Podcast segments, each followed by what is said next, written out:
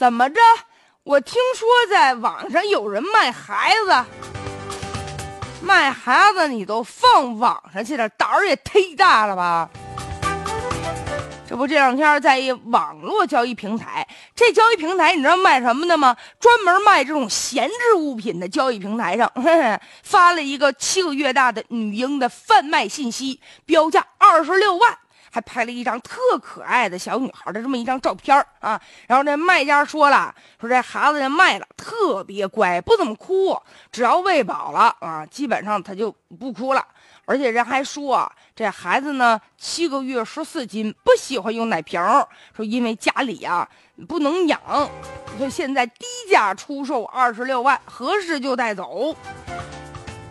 哎呀，你真是胆儿真大呀啊！你把孩子当闲置物品在这买卖了。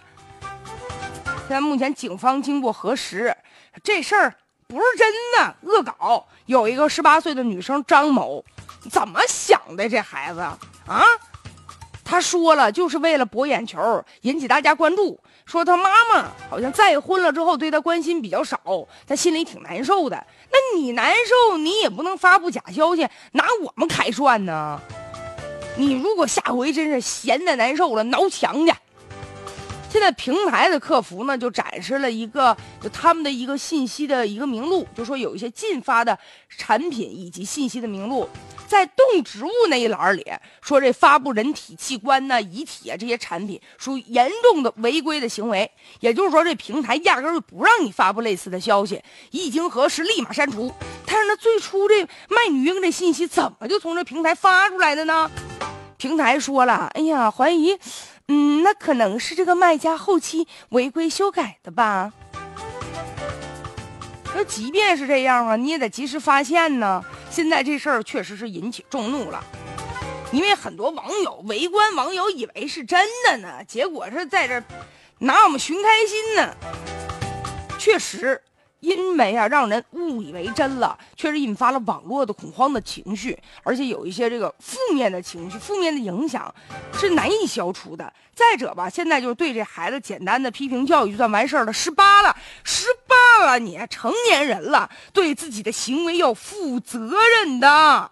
而且吧，就这张某是个女孩子，以后你也得结婚生子吧。等有一天你家孩子长大了啊，往前一倒一打听一问，说他妈妈年轻十八岁的时候干过这事儿，你让你家孩子怎么想你？还有就是啊，就是他这个据说是借用了他妈妈。就这张某不十八了吗？他借用他母亲的那个账号杜撰的这个信息，后来呢，他妈妈发现之后就把这个信息给删除了。但是无论如何，作为这个张某的母亲，你呢是这个账号的持有人，你自己没保管好账号密码，也应该负相应的责任吧。